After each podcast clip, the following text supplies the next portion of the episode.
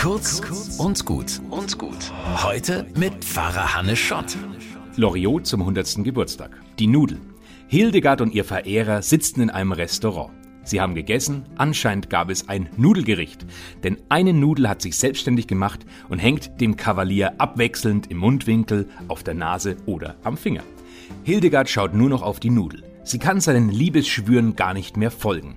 Oft bedarf es nur einer Kleinigkeit und alles sieht anders aus, schmachtet er. Für Hildegard macht ihn diese Kleinigkeit, die Nudel, zur Witzfigur und lässt sein ganzes wichtiges Getue zusammenfallen. Dabei muss so eine kleine Unreinheit im Gesicht nicht zwingend einen Menschen entstellen. Ein kleiner Schönheitsfleck hat Marilyn Monroe oder Cindy Crawford erst zu Sexsymbolen gemacht. Und mancher Teenie pierst sich einen künstlichen Schönheitsfleck ins Gesicht.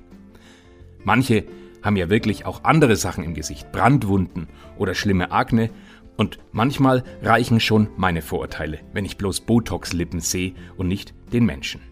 Ich nehme mir jedenfalls vor, über alle Piercings, Nudeln, Tattoos, Falten und alles andere, was Menschen im Gesicht haben, hinwegzusehen und den Menschen dahinter zu sehen.